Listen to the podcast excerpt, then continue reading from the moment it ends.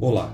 O Filosofia Goiás, mídias digitais os cursos de bacharelado e licenciatura em filosofia da UFG, campus Cidade de Goiás, é um projeto de extensão universitária que está nos principais agregadores de podcasts e no Instagram, e se dedica à exposição do nosso fazer filosófico aqui na cidade de Goiás, antiga capital do estado, e também à promoção da interlocução com a comunidade filosófica nacional.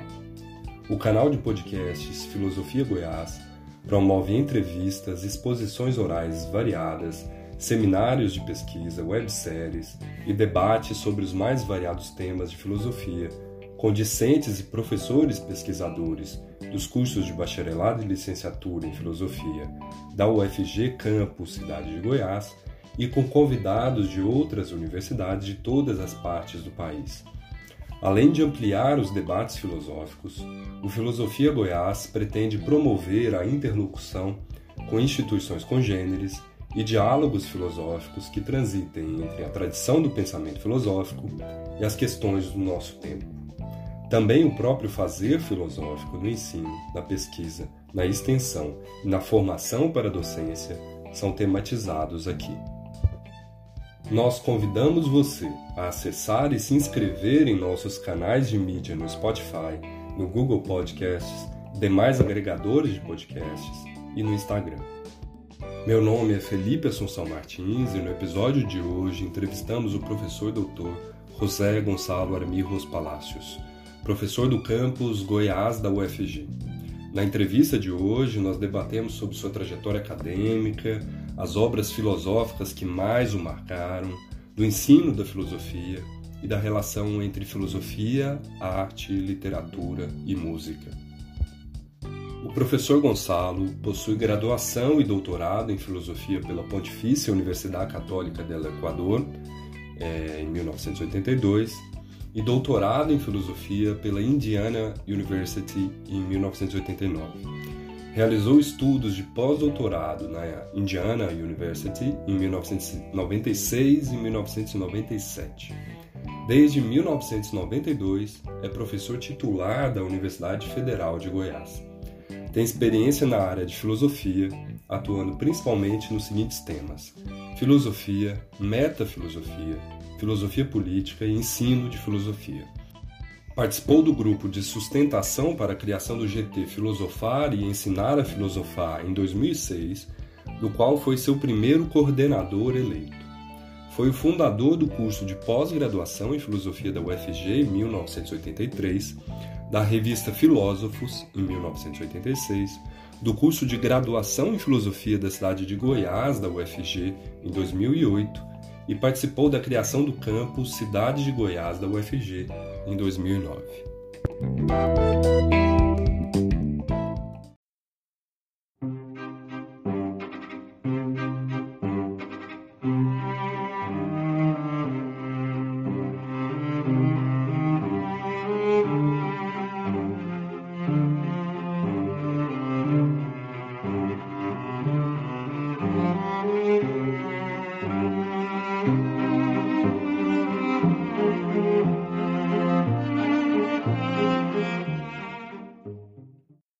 Olá a todas e a todos, eu sou o Felipe e no nosso episódio de hoje do nosso podcast a gente tem a honra e o prazer, a alegria de entrevistar o professor Gonçalo, professor Gonçalo Armirros Palácios, é, professor de longa trajetória, né, é, com pesquisa em diversos temas, foi meu primeiro professor na faculdade, né, e eu acho que foi o primeiro professor de muitos que passaram pela pela Federal de Goiás. É, a trajetória dele de pesquisa permeou diversos assuntos, né, desde política, filosofia da linguagem, ensino da filosofia. Né, ele tem um conhecimento bastante amplo né, da história da filosofia e vai ser uma honra poder roubar um pouquinho desse seu conhecimento hoje aqui, professor. É, eu gostaria, nesse primeiro momento, e uma curiosidade enquanto aluno, nas aulas você é, falava um pouco sobre isso, mas eu gostaria que você nos falasse um pouco das obras de filosofia que mais te marcaram e por quê. É, você conseguiria elencar algumas dessas obras, talvez as mais belas, as que mais te atraíram ao longo dos anos? Boa tarde, Felipe. Muito obrigado pelo convite, viu? Acho isto realmente importante, estas reflexões e conversas. Então, é, sobre a, a, tua primeira, teu primeiro pedido, pedido, né? Conseguiria, se eu é, posso elencar é, pelo menos três obras que marcaram, me, que, que me marcaram e por que razão é, tu acrescentas é, talvez as mais, as uh, mais belas, né? Bem, quando, é, apenas é, pensei no que acabaste de dizer. A primeira obra que se me veio e que, se alguém me pergunta, sempre minha minha primeira lição seria o discurso sobre a origem da desigualdade entre os homens de Rousseau, que coincidencialmente é realmente uma das mais belas obras que eu li, em geral, não só na filosofia. Né?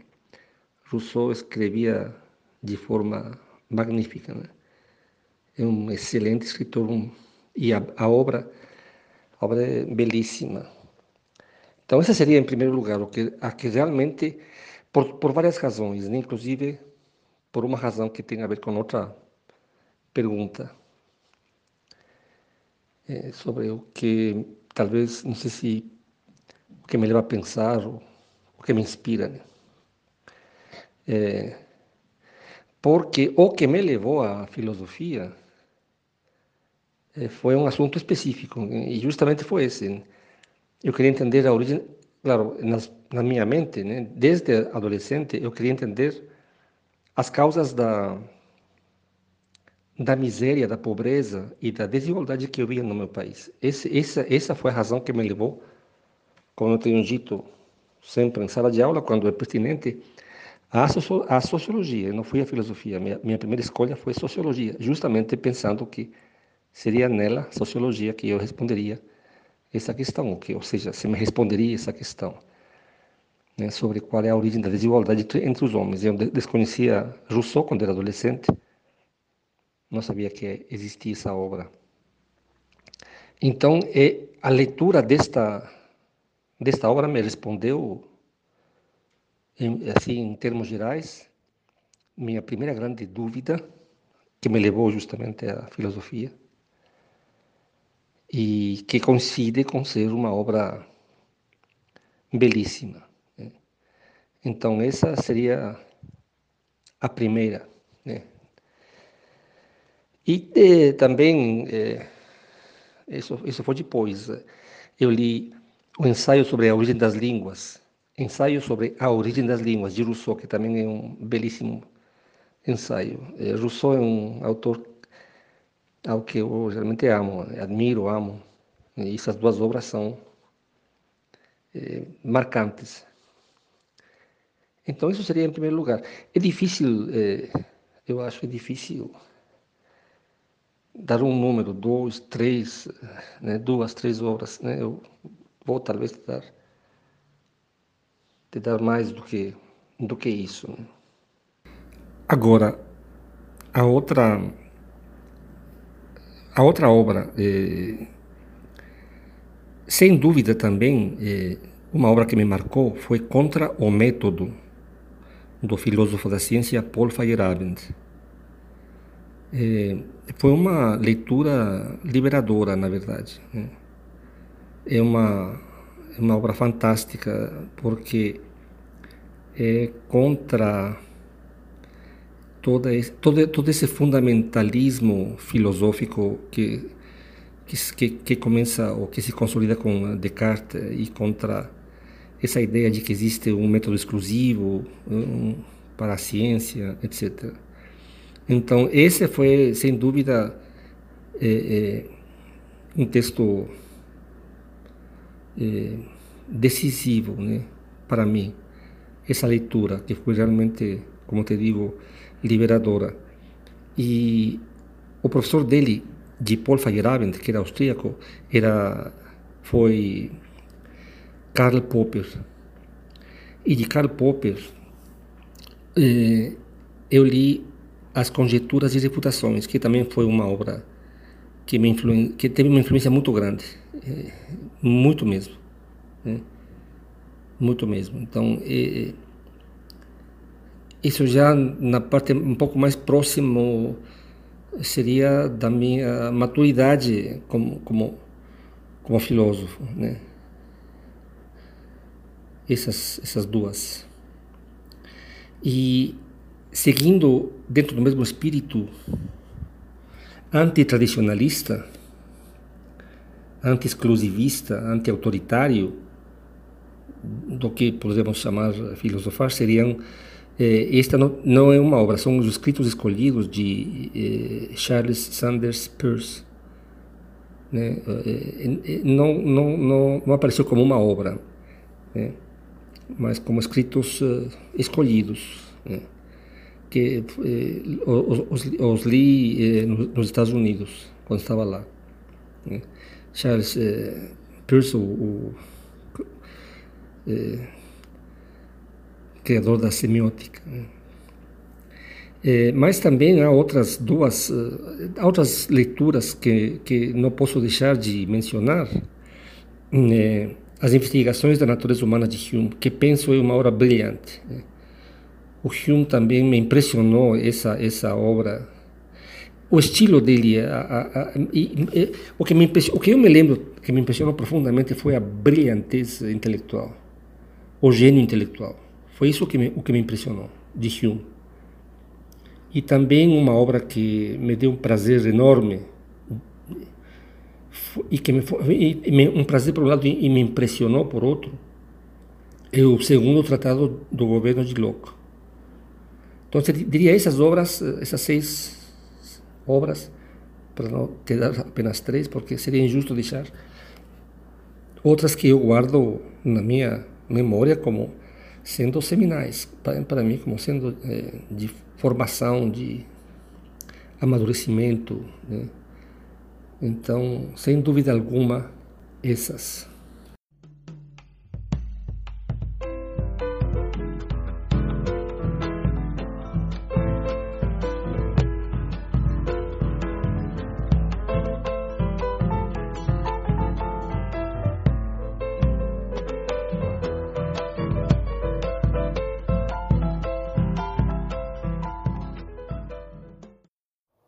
Professor, é, boa parte dos seus estudos sobre o ensino da filosofia é, se focam na transversalidade, naquilo que você, em alguns textos, chama de transversalidade da filosofia.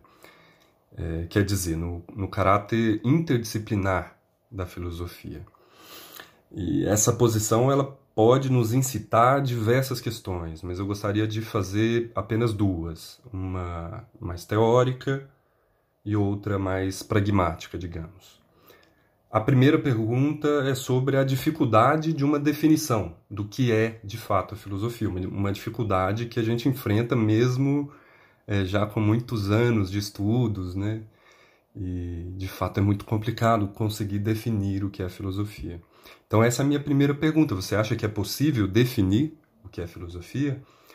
É, a minha segunda questão sobre esse tema, como eu disse, mais pragmática, ela diz respeito a essa transversalidade da filosofia. Porque me parece que essa posição da filosofia enquanto é, transversal às diversas áreas do conhecimento, ela pode no, nos trazer certas dificuldades práticas, por exemplo, na inserção da filosofia no ensino médio. Né? Afinal, é, se a filosofia apenas se comunica e auxilia outras áreas do saber, ela não perderia o seu estatuto de disciplina autônoma? É, outra pergunta é, que, que tu fazes é, se eu acho que é possível definir o que é filosofia. Bom, eu escrevi um artigo que é o primeiro o primeiro artigo que do primeiro número da Filósofos. Acho que o título é Filosofia impossível defini-la Então, a resposta é positiva, ou seja, eu acho impossível defini-la. Né? Sim, é impossível defini-la pelas razões que estão no artigo e não vou entrar no mérito da questão. É, é, brevemente, apenas diria por que é impossível definir, porque não, porque não há um objeto, né? não num campo objetivo, um campo de objetos, não há um campo temático, não há um campo problemático, há um campo que, que se defina como um campo específico, né? temático problemático, objetivo, não há uma metodologia. Né? Então, ela, ela, ela transborda todo, to, todos os limites que eh, possamos dar né, para, para a filosofia. É, e só brevemente, eh, esse, esse, esse artigo foi, de fato, uma feito a partir da leitura de um, de um outro artigo de um colega de Goiânia que escreveu sobre, sobre definir filosofia. Só que eu, claro, achei o artigo interessante, só que eu discordava dele e ao publicar falei para ele, oh, acabo de vou publicar um artigo criticando o, teu e ele ficou espantado, né? Ele ficou espantado, me lembro claramente, ele ficou espantado. Como, como que eu iria escrever algo sobre o que outro colega teria dito? E o espanto foi meu, né? Porque como que se faz filosofia se não é a partir, entre outras coisas, de uma discussão, né? Como que os seres humanos conhecidos ou desconhecidos estão afirmando, né? A tua volta ou já afirmaram e com o qual você discorda. E ele nunca me respondeu. Ele nunca respondeu. Nunca respondeu e para minha surpresa ele escreveu outro, ele escreveu um livrinho é, depois disso, depois do meu artigo ser publicado, ele escreveu um livrinho reiterando o que ele tinha publicado naquele artigo original, sem fazer uma só menção às minhas críticas, uma, o que eu achei é, absolutamente desonesto intelectualmente. E foi isso que me levou a escrever de como fazer filosofia sem ser gênio, estar morto ou ser, sem ser grego, estar morto ou, ser gênio. Que também seria uma, uma, uma, uma reação minha a um texto em que o autor estava, para mim, completamente equivocado, por um lado, e por outro, tinha omitido uma série de críticas pontuais que eu fiz, que, que, que eu fizera sobre o que ele tinha publicado em duas ocasiões diferentes. Então, essa, esse, isso né, como observação. Então, bem. Hum, você pergunta, eh, diz, você, você diz que, que você tem uma, uma questão mais pragmática é sobre a transversalidade da filosofia e me parece você diz que essa posição pode nos trazer dificuldades práticas na inserção da filosofia no ensino médio. E você diz, afinal, se a filosofia apenas se comunica e auxilia as outras áreas do saber, ela não perderia seu estatuto de disciplina autônoma? Bem, é, eu pensando sobre a tua pergunta, é, isso de se a filosofia apenas se comunica e auxilia as outras áreas do saber, bom, isso isso pressupõe que alguém tenha decidido que a que a filosofia está para auxiliar as outras áreas do saber. E aí, a continuação, ela, você diz ela não perderia seu estatuto de disciplina autônoma. Bom, eu, bom, primeiro, se eu entendo de uma forma, eu não, eu não considero que a que que a filosofia, necessariamente deva se comunicar ou deixar de comunicar com outras disciplinas ou que deva auxiliá-las. Não, nunca vi a filosofia assim, ou, seja, a tarefa filosófica assim, que tenha, que auxiliar as outras disciplinas ou especificamente no ensino médio. Então, sobre isso, é, sobre essa questão mais pragmática, eh, eu vou te, te responderia o seguinte: eu penso o seguinte. A diferença das outras, não podemos dizer que a filosofia possa existir como disciplina, como existem as outras, pela falta, assim como acaba de dizer, por a falta de um objeto, de um método, de um campo problemático específico que, que, que definam a filosofia, né? objeto, método, campo específico. É, e sim, a, ela, mais do que uma disciplina no, no sentido estrito, ou como nós uh, conhecemos uh, ou entendemos, uh,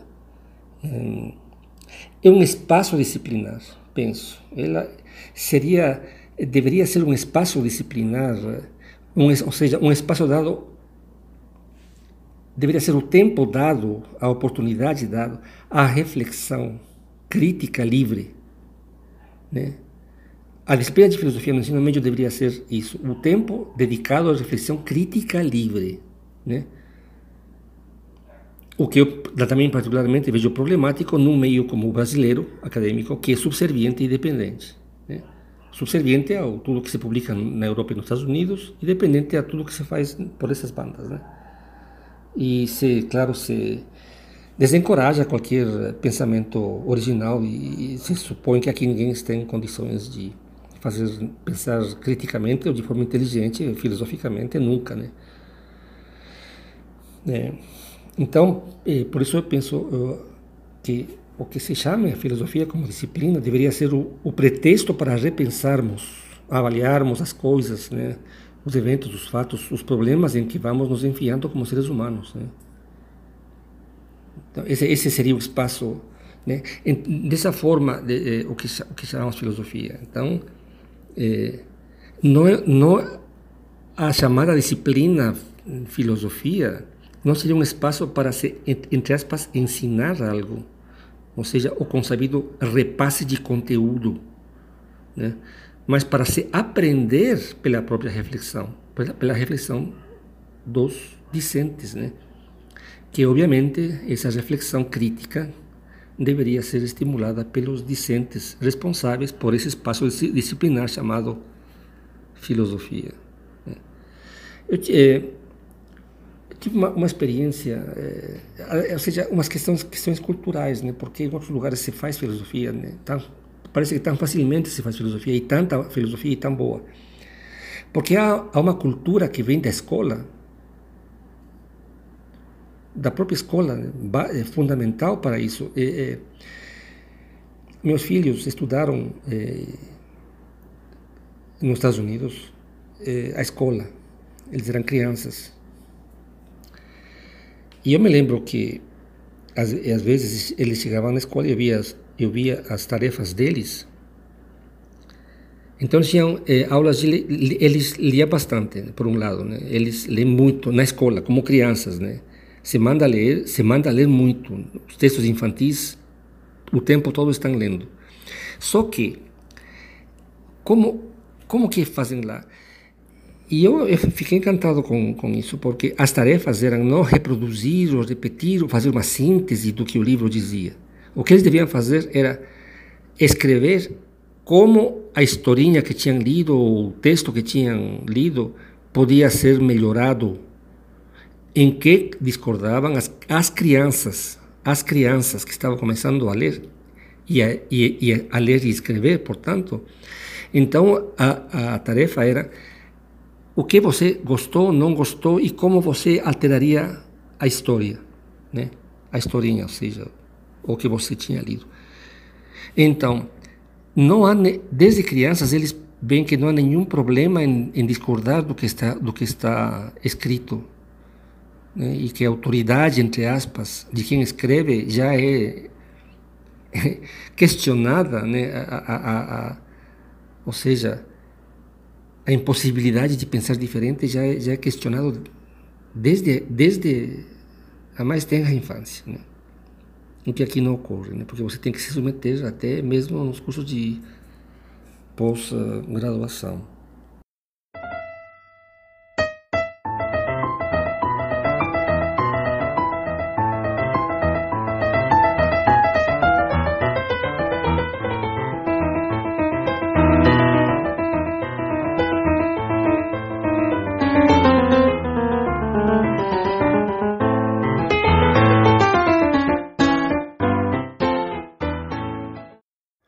Obrigado pela resposta, professor. Nós falamos da relação da filosofia com outras áreas do saber. É, e uma dessas relações mais importantes é, talvez, uma das mais importantes, né, do meu ponto de vista, é da filosofia com as expressões artísticas em geral.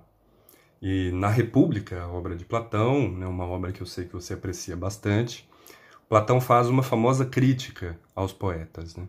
Primeiro, do ponto de vista moral e pedagógico, depois, no, no livro 10, de um ponto de vista epistemológico, do ponto de vista do conhecimento. A minha pergunta é se você acha justa a crítica que o Platão faz aos poetas e aos artistas, né? É, quer dizer, o Platão é, não teria certa razão em, por exemplo, se preocupar com a devida educação dos jovens na polis, para a construção de uma comunidade mais justa. É, nós, hoje em dia, concordaríamos, por exemplo, com a proposta é, de não se colocar manuais de bomba caseira numa biblioteca infantil, ou mesmo, sei lá, revistas adultas para as crianças lerem. Mas esses, tirando exageros e as brincadeiras, né? É, o que, que você pensa? A minha pergunta é: o que, que você pensa da crítica do Platão aos poetas?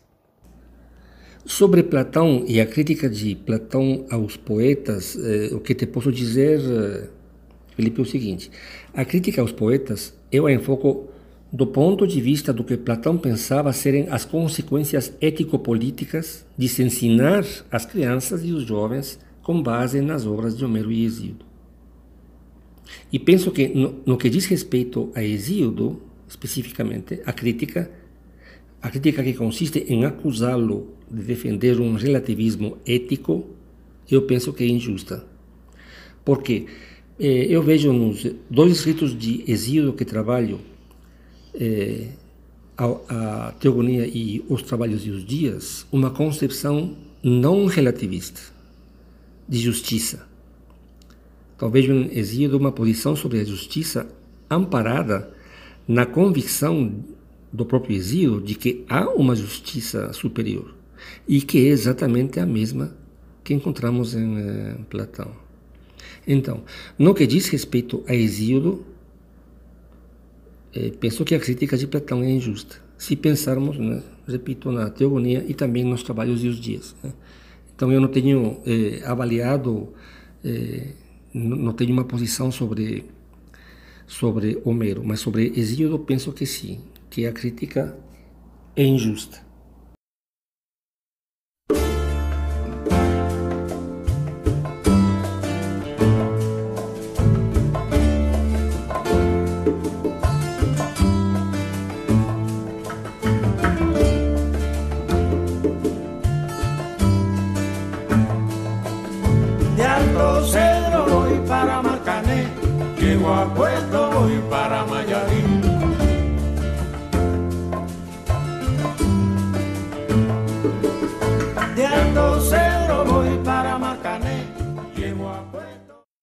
Bom, por fim, professor, e para finalizar a nossa entrevista, e ainda em conexão com a minha pergunta anterior, eu gostaria de saber da importância da arte na sua vida e na sua produção filosófica. É, você acha que de alguma maneira a música, o cinema te incitou de alguma forma a pensar? E também gostaria de saber, mais uma curiosidade, é, o que, que você tem ouvido, visto ou lido ultimamente para para se inspirar? É, pergunta, é, respeito à tua pergunta sobre se a música ou cinema me incitou a pensar né, a importância da arte na minha vida e na minha produção filosófica. É, é, nunca, é, é uma, uma pergunta interessante, mas que me, até me tomou de, de surpresa. Né? Porque o que me, como te disse no início, o que me levou e, e claro, me continua levando a pensar eh, são questões sociais, são questões eh, políticas, né? Eh, a questão do, do abuso de poder, da prepotência, dos privilégios de quem está no governo, para pensar, por exemplo, eh, nos fatos últimos eh, nos Estados Unidos, né, do que aconteceu quando quando Trump perdeu a eleição e, e incitou um levantamento que poderia ele imaginava beneficiá-lo, né? Esse negacionismo, esse não, não, não aceitar a derrota, que por exemplo eh, já convenceu uma uma candidata peruana da ultradireita, a filha do Fujimori, e parece estar influenciando também, já está preparando, eh, o, presidente brasileiro eh, já está antecipando, já eh, seja, se não é do jeito que o Bolsonaro pretende, que não vai ser um voto impresso, então vai ter necessariamente fraude, né? Então é, é isso que é isso que me motiva a pensar filosoficamente, né? Hoje, né? Assim, fundamentalmente, o que, o que, o que mais me, me tem preocupado é isso. Né? Então, é, não é, não tem nada, não, não tem nada a ver com a música e é, com arte ou com música. É, não é a arte que me leva a pensar filosoficamente, ou não é, não é a música ou o cinema. Agora, isso, claro, eh, da forma como eu acabo de, de te responder, poderia passar para quem não, me conhece, né?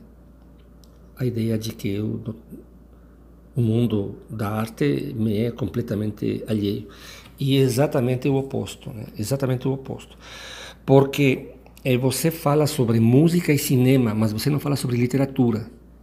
E a literatura, sim, faz parte da minha vida até hoje. Né? Até hoje, eu eh, sou um é, as minhas grandes, a minha, meu pai teve uma influência muito grande e uma uma ação dele foi foi marcante, né? Aos eu tinha uns oito anos, lembro claramente, porque foi antes da morte da, da minha mãe que, que, que ocorreu aos nove anos. Aos oito anos, eu tinha oito anos, mas eu eu era um uma criança que lia muito gibi. Era, eh, eu lia muito gibi. Era louco por, por pelo gibi, sempre pedia para ele trazer, comprar e trazer, comprar e trazer. Né? E a influência, talvez, porque a minha mãe nos lia histórias, os contos, né? Histórias infantis, os, os contos, né? E que são, claro, eh, para, na minha memória, foram momentos hum, eh, mágicos, né? Eu não sabia ler e escrever e ela nos lia histórias. Então, na minha mente, eu me lembro até agora as, as cenas de, de algumas uh, histórias que ela nos uh, lia. Éramos quatro irmãos. É, então, aos oito anos, ele, sabendo que eu gostava demais de ler, ele trouxe um livro, acho que era um livro de Júlio Verne. Então, me falou, falou eh, trouxe algo para você ler. Eu fiquei encantado. Então, eu fui lá, abri o livro e só vi letras e falei, mas cadê os desenhos? Ele me disse, os desenhos vão aparecer na tua mente. Eu, eu fiquei assim. Eu vi no olhar dele algo, você sabe. Eu vi que ele me olhou de um jeito, como, né? Então eu falei, ele tem alguma coisa, está por trás disso. Então eu peguei o livro, estava, estava de, começavam as minhas férias. Eu peguei o livro, mas fui numa, numa sacada que eu tinha, num, numa, num terraço, na verdade. Era um terraço que dava umas, a umas eh, casas era num segundo andar e, e a, a, atrás era uma das casas e havia pouco barulho, só se sentia, só se via mesmo o céu azul, havia sombra e o canto dos pássaros. Eu me sentei no chão, me lembro, e comecei a ler. É, o que te posso dizer, Felipe, é que não parei mais, não parei mais. Né?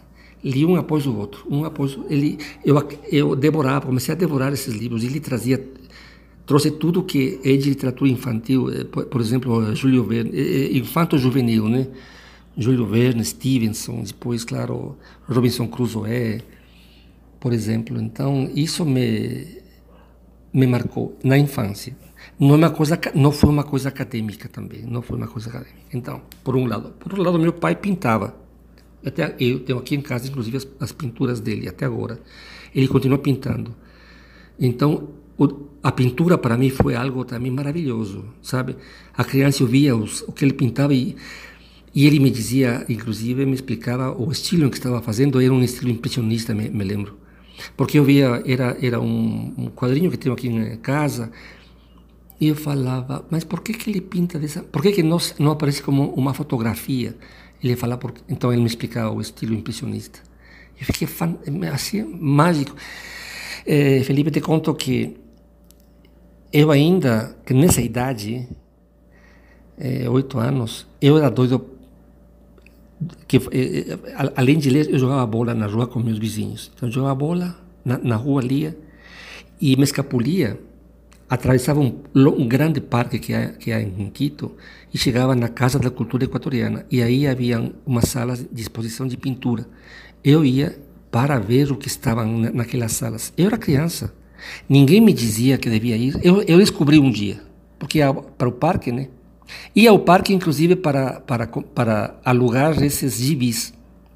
E um dia vi que havia um prédio do outro lado, lindo, enorme. Fui lá no prédio e entrei nesse, e entrei e descobri. E aí nunca, nunca parei.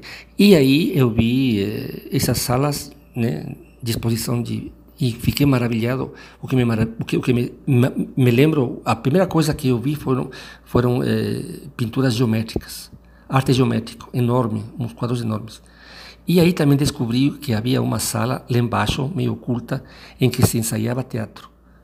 Então, o teatro e a pintura foram desde criança algo que, que, que faz parte da, das minhas entre aspas traquinagens, porque eu me escondia, eu ia, eu fugia para ou para brincar no parque, ou para ver as pinturas e ou para ver o, os caras ensaiando eh, teatro.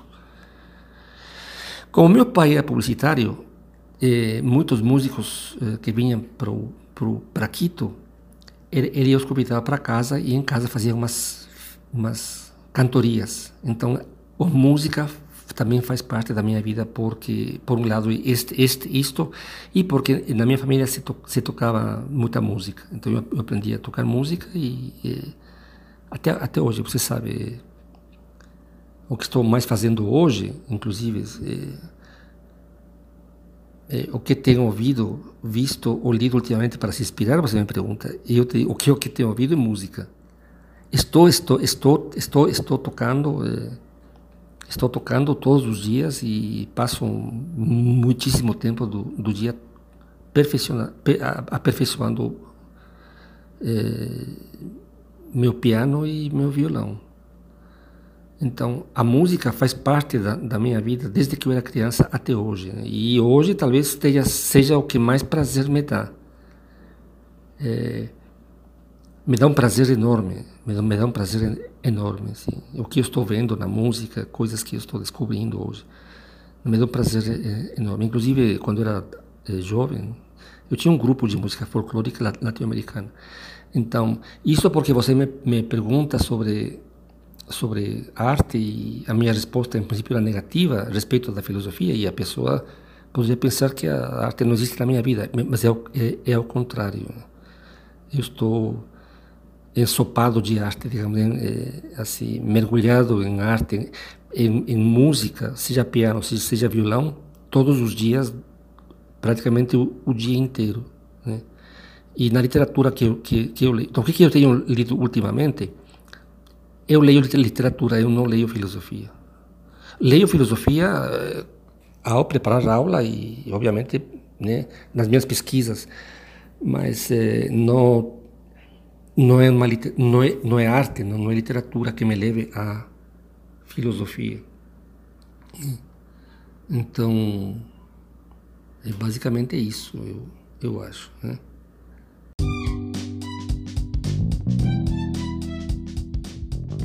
Este foi o 46º episódio do Filosofia Goiás, que compôs a comunicação sob o título de Arte, Filosofia e Ensino com o professor Gonçalo Armijos Palácios. Colaboram ainda com Filosofia Goiás o professor e coordenador deste projeto de extensão, Cícero Oliveira, o professor colaborador Felipe Assunção Martins e a aluna Janaína Teodoro Oliveira, bolsista Probec UFG. Nós somos o Filosofia Goiás, uma atividade de extensão universitária ligada aos cursos de bacharelado e licenciatura em filosofia da UFG Campus Cidade de Goiás antiga capital do estado.